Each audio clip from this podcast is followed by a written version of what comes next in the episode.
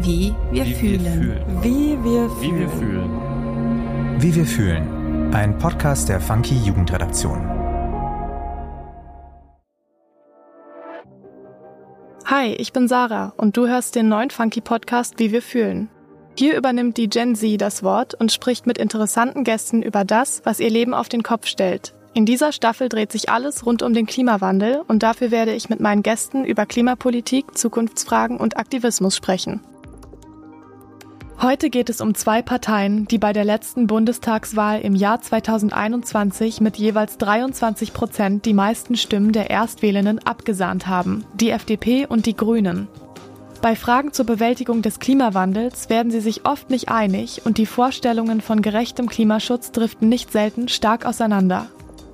Heute zu Gast Svenja Apun von der Grünen Jugend und Helena Herzig von den Jungen Liberalen.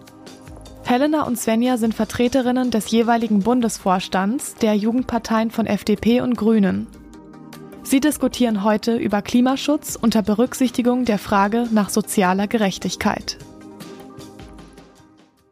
Herzlich willkommen, liebe Helena und liebe Svenja. Ich freue mich, euch heute in unserem Podcast begrüßen zu dürfen und bin sehr gespannt auf eure Antworten. Erst einmal möchte ich ein paar generelle Fragen zu den Positionen eurer Partei in Bezug auf Klimawandel und soziale Gerechtigkeit stellen und dann gehen wir später in den Diskussionsteil über. Und zuerst einmal die Frage, wie geht es euch heute und wie fühlt ihr euch? Hi Sarah, mir geht's gut. Ich bin noch ein kleines bisschen heiser von der Sommerakademie, die wir letzte Woche hatten, aber bin ganz gespannt auf unser Gespräch. Und dir, Helena? Hi auch von mir zusammen, liebe Svenja. Erstmal gute Besserung von mir an dich.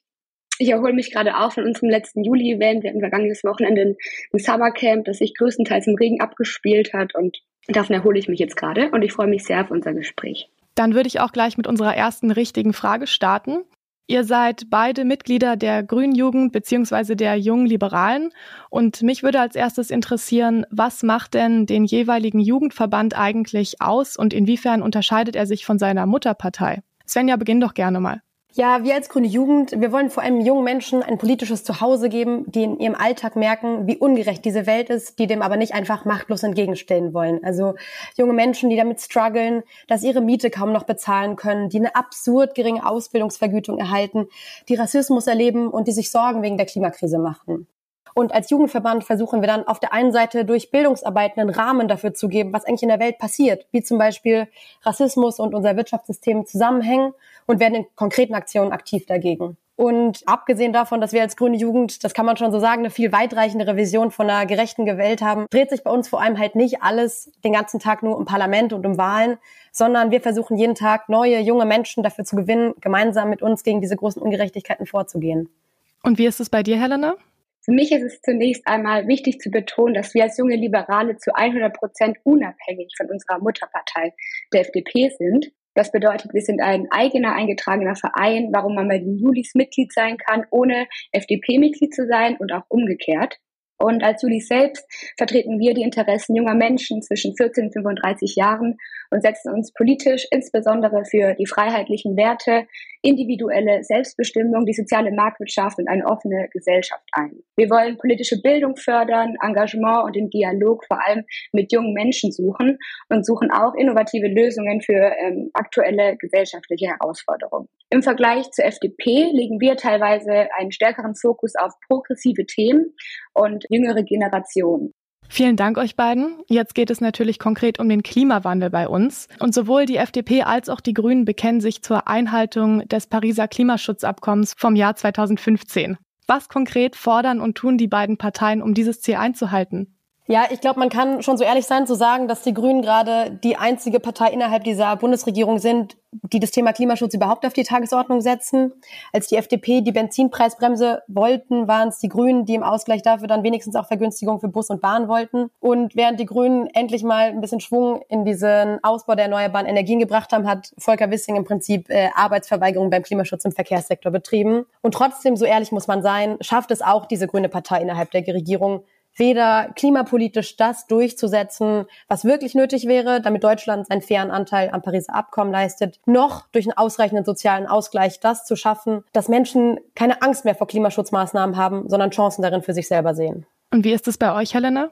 Tatsächlich sehe ich das überraschenderweise anders als Svenja in dem Punkt. Wir verfolgen eben einen anderen Ansatz als die Grünen. Die FDP setzt sich dafür ein, das Pariser Klimaschutzabkommen durch marktwirtschaftliche Ansätze und innovative Lösungen umzusetzen.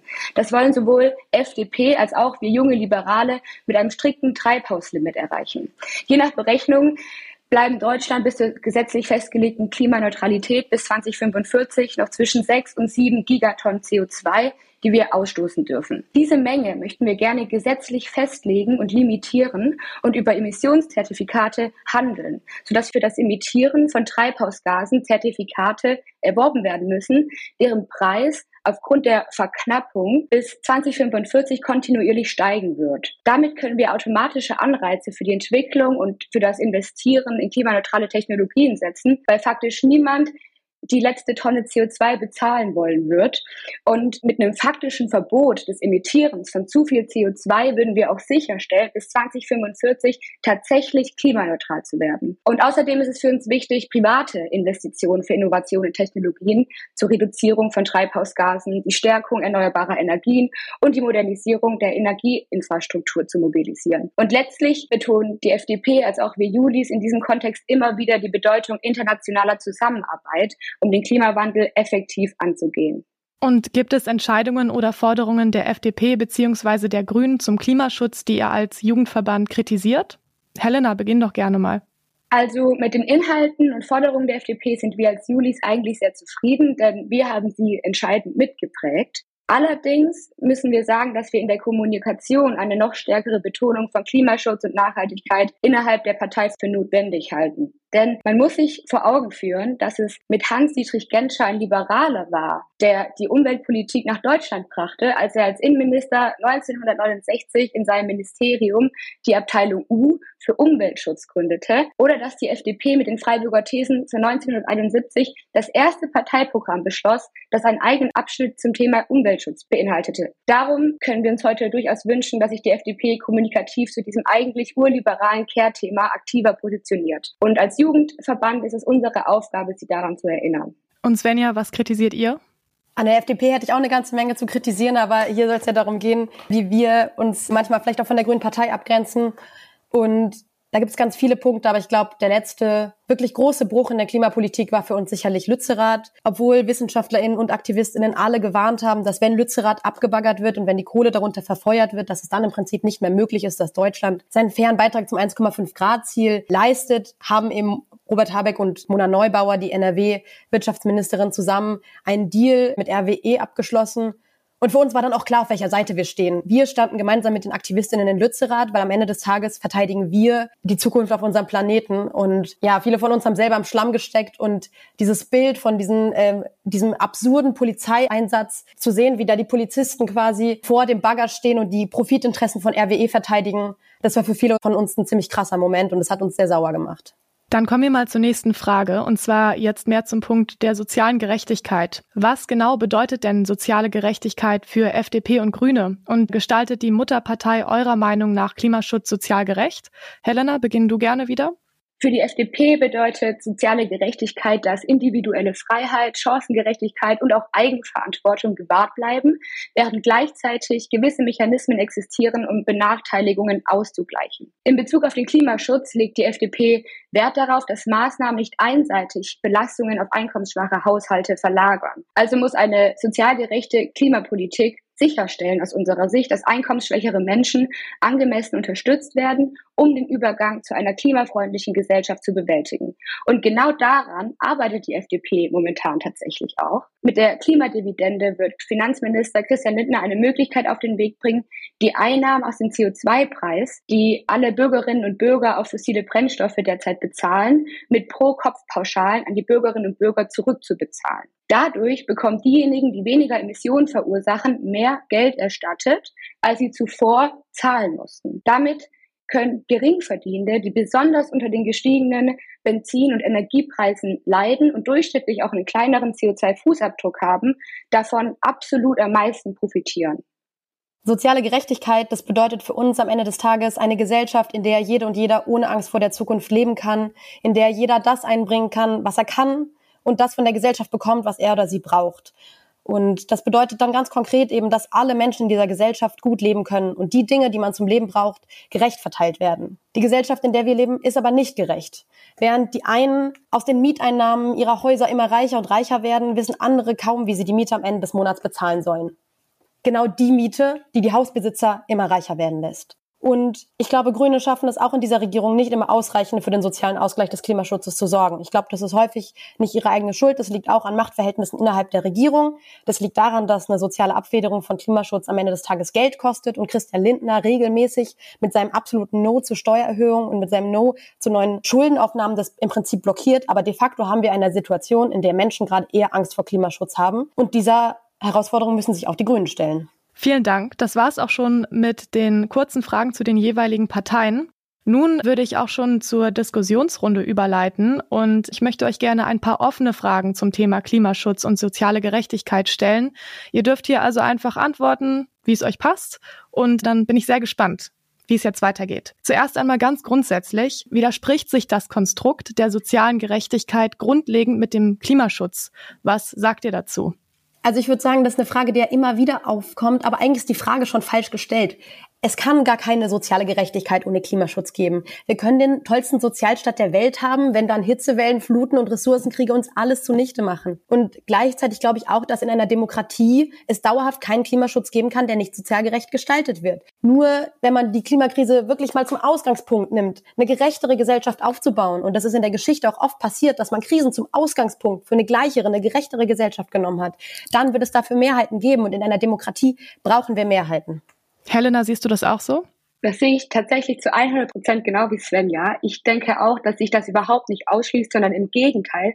Soziale Gerechtigkeit und Klimaschutz bedingen einander, wenn wir ihn erfolgreich in Deutschland und auch in der Welt umsetzen möchten. Wichtig ist nämlich eine ausgewogene Herangehensweise bei der Klimapolitik, die einerseits ökologische Nachhaltigkeit, soziale Verantwortung und auch wirtschaftliche Machbarkeit miteinander verbindet. Für uns bedeutet sozial gerechter Klimaschutz, dass Maßnahmen zur Eindämmung des Klimawandels nicht auf die Kosten der sozial Schwächeren gehen dürfen. Es geht darum, soziale Auswirkungen zu minimieren und sicherzustellen, dass alle Teile der Gesellschaft in den Wandel integriert werden können. Und ja, das sind Maßnahmen, die den ökologischen Fußabdruck reduzieren und sozialen Ausgleich schaffen. Zum Beispiel können Investitionen in erneuerbare Energien und nachhaltige Infrastruktur Arbeitsplätze schaffen und wirtschaftliche Chancen bieten. Und gleichzeitig sollten finanziell weniger gut gestellte Haushalte durch Unterstützung nicht überproportional belastet werden. Ja, Helena, ich finde es ja schön, wenn du das genauso siehst, aber ehrlicherweise frage ich mich dann schon manchmal, ähm, wie äh, ihr und die FDP sich das konkret vorstellt. Du hast vorhin das Thema Klimadividende oder auch Klimageld angesprochen. So, ist das Ministerium von Christian Lindner, das es in den letzten zwei Jahren nicht geschafft hat, einen Mechanismus zu schaffen, dass jede Person dieses Geld überwiesen bekommt. Was aber geschafft wurde, ist zum Beispiel ein Gesetz, was in den europäischen Verhandlungen schon durch war, nämlich das zum Verbrenner aus nochmal zu stoppen und nachträglich nochmal E-Fuels reinzupacken. Steuerentlastungen für Reiche hat man auch irgendwie hinbekommen da frage ich mich dann ehrlich gesagt schon ein bisschen, wo die Prioritäten sind. Und es sind wirklich nicht die einzigen Felder. Die FDP blockiert gerade permanent das Kindergeld. Die FDP blockiert, dass es mehr Geld für die Kommunen gibt. Mit dem aktuellen Entwurf von Christian Lindners neuen Steuergesetzen wird es ein weiteres riesiges Loch bei den Kommunen geben. Das bedeutet, dass da, wo konkret Sozialpolitik passiert, da wo die Kitas sind, da wo die Schulen sind, da wo die Schwimmbäder sind, wieder gespart werden muss. Und das passt einfach alles nicht zusammen. Ich versuche kurz auf die Vorwürfe einzugehen, so kurz es geht. Also erstmal blockiert die FDP keine Investitionen. Wir wollen private Investitionen mobilisieren. Es kann nicht sein, dass der Staat für alles Geld ausgeben muss. Um das mal zu verdeutlichen, wir haben im aktuellen Haushalt 40 Milliarden Euro für Zinskosten einplanen müssen. Diese 40 Milliarden aufgrund der Schulden, die wir in der Vergangenheit gemacht haben, könnten wir viel besser für den Klimaschutz investieren. Darum ist es wichtig und ich bin sehr dankbar, dass Finanzminister Lindner deshalb so auf die Einhaltung der Schuldenbremse da dran bleibt. Und das ist auch keine FDP-Entscheidung, das ist eine Verfassungsentscheidung. Da steht so in der Verfassung. Das ist nicht die FDP alleine. Und zum Thema Verbrenner aus, wir sind der Überzeugung, dass es zielwichtig ist und das ist Klimaneutralität in Deutschland bis 2045 und in Europa bis 2050. Wir wollen aber der Gesellschaft die Möglichkeit überlassen, den Weg dahin zu wählen. Und wenn es dafür klimaneutrale E-Fuels gibt, um die restlichen Verbrenner, die dann noch auf der Straße fahren werden, noch weiter klimaneutral betreiben zu dürfen, sehen wir das nicht als Gefahr, sondern im Gegenteil eher als Chance für noch noch mehr Klimaschutz. Ja gut, also ehrlich gesagt, äh, die Schuldenbremse ist politisch eingeführt worden. Man kann sie auch politisch wieder abschaffen. Alle Ökonominnen sind sich mittlerweile eigentlich einig, dass das eine reine äh, FDP-Ideologie ist. Es geht im Prinzip darum, systematisch zu verhindern, dass öffentliche Investitionen getätigt werden. Übrigens Investitionen, wo man dann viel mehr Mitspracherecht hat, wo man mehr darüber entscheiden kann, wie werden denn die Leute bezahlt bei Aufträgen, die vergeben werden, etc. Und noch eine Sache zu diesem E-Fuels-Ding, weil ich es wirklich nicht mehr hören kann. Vielleicht kurz für die HörerInnen. Da geht es ja im Prinzip darum, dass man äh, nicht nur einfach verbietet, dass neue Autos mit Verbrennungsmotoren auf den Markt kommen, sondern dass man die Möglichkeit lässt, dass die mit sogenannten E-Fuels betrieben werden. Das ist natürlich im Interesse von Teilen der Automobilindustrie, denn die können damit sozusagen ihre Verbrenner weiterverkaufen. Äh, gleichzeitig ist es aber so, dass das ein immenser Energieaufwand ist, diese E-Fuels herzustellen. Wir wissen jetzt, dass das in keiner Relation steht zu dem, was ein batteriegetriebenes Auto an Strom verbraucht. Das ist also sozusagen im Prinzip reine Lobbyismus für den Verbrennungsmotor, für die Leute, die nicht gehört haben, dass schon fünf vor zwölf ist. Ich denke, da haben wir einfach eine andere Auffassung. Wie können langfristige Klimaschutzziele mit kurzfristigen Bedürfnissen der Bevölkerung und der Wirtschaft in Einklang gebracht werden? Und wo liegen die Prioritäten? Ich glaube, ihr habt jetzt eben gerade schon recht viel genannt, aber vielleicht könnt ihr konkret nochmal auf die Prioritäten jetzt eingehen. Also für mich bedeutet ein erfolgreicher Ansatz hier, dass wir eine sorgfältige Abwägung brauchen und die Einbindung aller relevanten Akteure in den Entscheidungsprozess. Das heißt, wir brauchen eine transparente Kommunikation, dass die Bevölkerung versteht, warum Klimaschutz notwendig ist und wie er langfristig auch positive Auswirkungen hat. Das können wir durch Bildung, Sensibilisierung und auch Informationskampagnen beispielsweise erreichen. Die Wirtschaft sollte unbedingt in den Übergang zu klimafreundlichen Technologien und Geschäftsmodellen einbezogen werden. Wirtschaftliche Anreize und Investitionen in Forschung und Entwicklung können dazu beitragen, kurzfristige Bedenken abzumildern und langfristige Nachhaltigkeit zu fördern. Und ein weiterer Schlüssel ist die Förderung von Innovationen und nachhaltigen Technologien. Investitionen in erneuerbare Energien, emissionsarme Mobilität und in die Kreislaufwirtschaft beispielsweise können sowohl wirtschaftliche Chancen schaffen als auch den Klimaschutz vorantreiben. Wichtig ist es hier zu betonen, dass wir vor allem private Investitionen brauchen und nicht nur staatliche. Seht ihr das auch so, Svenja, dass es mehr private oder staatliche Eingriffe geben soll? Naja, so vielleicht nochmal kurz zurück zu deiner Frage. Du hast ja gefragt, wie man irgendwie den Klimaschutz in Einklang mit Interessen der Bevölkerung und der Wirtschaft bringen kann. Ich frage mich sozusagen, was soll denn sozusagen diese Wirtschaft abstrakt sein, wenn sie nicht den Menschen dient? Am Ende des Tages muss die Wirtschaft den Menschen dienen und nicht andersrum. Und ich glaube, es gibt total viele Beispiele, wo man ganz konkret zeigen kann, dass Klimaschutz das Leben von uns besser machen kann. Und dafür muss man wirklich aus der Perspektive der Menschen sprechen. Wenn wir deutlich mehr Bus und Bahn haben, dann macht uns das alle mobiler. Insbesondere Menschen mit einem geringen Einkommen, die häufiger kein Auto haben, Menschen unter unter 18, die noch nicht alleine Auto fahren dürfen, Menschen mit Behinderung, die aus verschiedenen Gründen nicht Auto fahren dürfen, etc. Wenn wir gleichzeitig den Autoverkehr reduzieren, dann haben wir weniger Verkehrslärm und das ist nachgewiesenermaßen gut für unsere Gesundheit und es sind wieder vor allem Menschen mit geringem Einkommen, die an den Straßen wohnen, wo besonders viel Verkehr ist wenn mein Haus energetisch saniert wird, dann zieht's hier nicht mehr so. Und wenn dann das passiert, was fair wäre, nämlich dass der Vermieter, der sowieso viel mehr Geld hat als ich, die Kosten dafür auch trägt, dann spart es auch noch meine Nebenkostenabrechnung. Und vielleicht noch eine Antwort auf die Frage auch sozusagen, in wessen Hand das passieren soll. Kohlekraftwerke sind zum Beispiel total oft in der Hand von privaten Betreibern und die machen dann extrem viel Geld und die haben vor allem ein Ziel, nämlich ihre Aktionäre zufriedenzustellen. Und mit der Energiewende, weil es einfach auch ein bisschen in der Natur von Windrädern und äh, Solaranlagen steht, dass die ein bisschen dezentraler organisiert sind, haben wir eine Chance, das zu demokratisieren, weg von wenigen Konzernen, die den ganzen Markt beherrschen, hin zu Kommunen, die ihre eigenen Windräder haben und mit den Einnahmen aus der Energieerzeugung dann die Kita sanieren, ein neues Schwimmbad bauen, die Krankenhäuser verbessern etc. Gleichzeitig gibt es auch Modelle, in denen Genossenschaften, also Menschen, die sich einfach zusammentun, gemeinsam Energieparks betreiben. Und ich glaube, genau da wird deutlich, wie wir mit Klimaschutz unsere ganze Gesellschaft, unsere Wirtschaft demokratisieren können. Und gerade im Hinblick auf soziale Gerechtigkeit stellt sich außerdem die Frage, wie Einschränkungen und Kosten des Klimaschutzes aufgeteilt werden sollten. Also wer müsste demnach am stärksten belastet und wer entlastet werden? Es wurde jetzt auch ein bisschen schon angeschnitten, aber es würde mich nochmal interessieren, wenn ihr da nochmal tiefer reingehen würdet. Helena, beginn gerne. Also meinerseits kann ich es da tatsächlich äh, recht kurz halten. Die liberale Schlüsselidee ist es, soziale Gerechtigkeit mit Klimaschutz miteinander zu verbinden. Dafür setzen wir eben auf die vorhin erklärte Klimadividende. Gegen Instrumente wie einen Industriestrompreis wehren wir uns aber, weil willkürlich festgelegte Kriterien, um in dessen Genuss zu kommen, den Wettbewerb verzerren und unserem Mittelstand schaden. Ein großer Vorteil ist deshalb der liberalen Klimapolitik der Effizienzgedanke. Wir setzen auf einen stabilen Rahmen statt kleinteilige Eingriffe.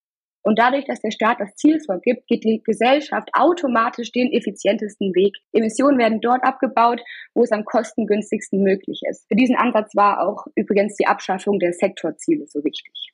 Ich glaube, der Punkt ist ja, Klimaschutz kostet sehr viel Geld. Das wissen wir genau. Es gibt Zahlen, dass ungefähr 300 Milliarden Euro jährlich investiert werden müssen in klimaneutrale Technologien in Europa. Und dann wird oft gesagt, na, die Kosten müssen wir irgendwie alle tragen. Übrigens, äh, Helena, auch von eurer Vorsitzenden. Aber ich würde sagen, das ist kein Automatismus. Das ist eine politische Frage. In Deutschland besitzen die 45 reichsten Haushalte so viel wie die ärmere Hälfte der Bevölkerung zusammen. Das Ding ist aber, ein Großteil des Reichtums der Reichen wurde auch von der unteren Hälfte erarbeitet oder bezahlt. Ich komme nochmal zurück zu meinem Mietenbeispiel. Reiche Menschen haben ja ihr Geld meistens nicht einfach auf dem Konto rumliegen, sondern haben das in Aktien, zum Beispiel auch in Aktien von Vonovia, wo wir dann unsere Miete hinzahlen und reichen Menschen im Prinzip auch noch ihren Profit mitbezahlen. Und deswegen ist es mir ehrlich gesagt einigermaßen schleierhaft, weshalb die Kosten für den Klimaschutz jetzt auf alle gleichmäßig verteilt werden sollten, sondern ich glaube, die, die am meisten dazu beigetragen haben, denn auch das wissen wir, Je reicher Menschen sind, desto höher ist statistisch gesehen ihr Anteil an den CO2-Emissionen. Und je mehr sie sich überhaupt am Wohlstand bereichert haben, desto mehr sollten sie auch beitragen dazu. Und deswegen glaube ich, dass man eben nicht alles einfach nur über eine Bepreisung lösen kann. Im Übrigen bietet es auch für die Industrie, auch das sagen Ökonominnen, überhaupt nicht genug Planungssicherheit, sondern dass man an Stellen auch einfach einen klaren Ordnungsrahmen braucht. Dann weiß die Industrie, alles klar, Ab dann keine Verbrennungsmotoren, können sich umstellen, können andere Dinge bauen. Und gleichzeitig kann man sozusagen, wenn man jetzt mal so denkt an, wir nehmen Klimaschutz tatsächlich zum Ausgang für eine gerechtere Gesellschaft, wir führen eine Vermögens- und Erbschaftssteuer ein, wir machen unsere Kommunen fit, es gibt gute Kitas, gute Schulen, gute Krankenhäuser, gute Jobs. Da ist so viel möglich. Und Helena, inwiefern siehst du das anders, dass eine gleichmäßige Bepreisung dann doch die Lösung ist? Ja, ich sehe das tatsächlich so, dass eine marktbasierte CO2-Preis, der automatisch teurer wird, wenn die Emissionszertifikate geringer werden, doch das Problem lösen würden. Weil, wie du richtig sagst, Svenja, verbrauchen wohlhabende Menschen und Unternehmen vergleichsweise mehr CO2, die dann aber auch viel mehr dafür bezahlen müssen als vergleichsweise einkommensschwache Menschen. Und einkommensschwache Menschen haben absolut dann wiederum mehr von der Klimadividende, weil sie mehr zurückbekommen, als sie zuvor für ihre CO2-Emissionen ausgegeben haben. Bei Unternehmen und reicheren Menschen ist das eben nicht der Fall die müssen da drauf zahlen. Darum halte ich das den CO2-Preis, wenn der marktbasiert ist, durchaus für das richtige Mittel.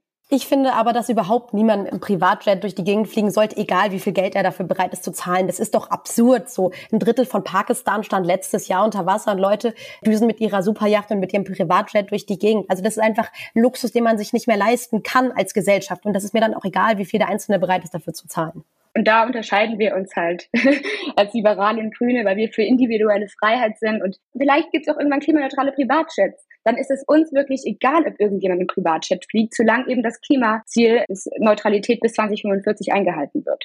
Aber auch das ist eine gesamtgesellschaftliche Gerechtigkeitsfrage. Bei diesen ganzen technologieoffenen Lösungen, wir lösen das alles hier und hier noch Wasserstoff ready und da E-Fuels.